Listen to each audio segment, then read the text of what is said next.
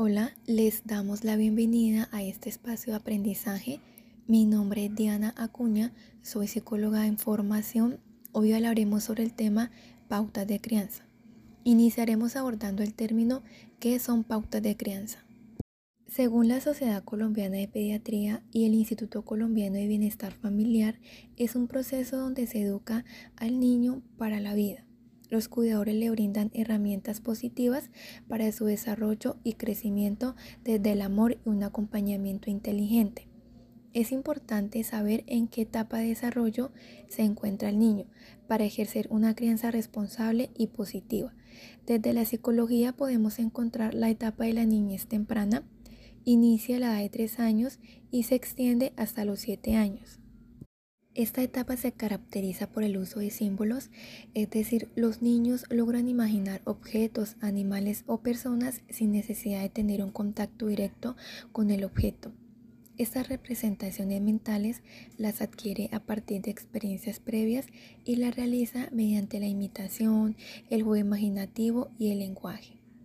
También la capacidad para clasificar y distinguir las semejanzas y diferencias de las cosas estos avances cognitivos se van generando en el transcurso de la niñez temprana, por ello el Fondo de las Naciones Unidas para la Infancia o la UNICEF describe que los cuidadores o la familia ejercen un papel fundamental en el desarrollo del niño como su primer círculo social y principal encargada de la protección, el afecto y los cuidados, además de brindar las bases necesarias de la educación ya que se establecen en los primeros aprendizajes. Es fundamental explorar los términos de inteligencia emocional y disciplina dentro de las pautas de crianza.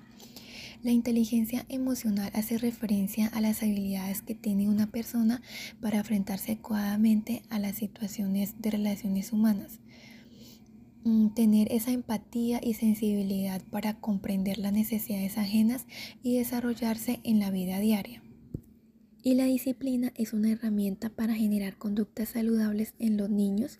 Las pataletas para los adultos pueden ser conductas inapropiadas, pero en realidad es la manera de comunicarse con los demás. El rol del cuidador es entender estas conductas y generar un desarrollo integral al niño.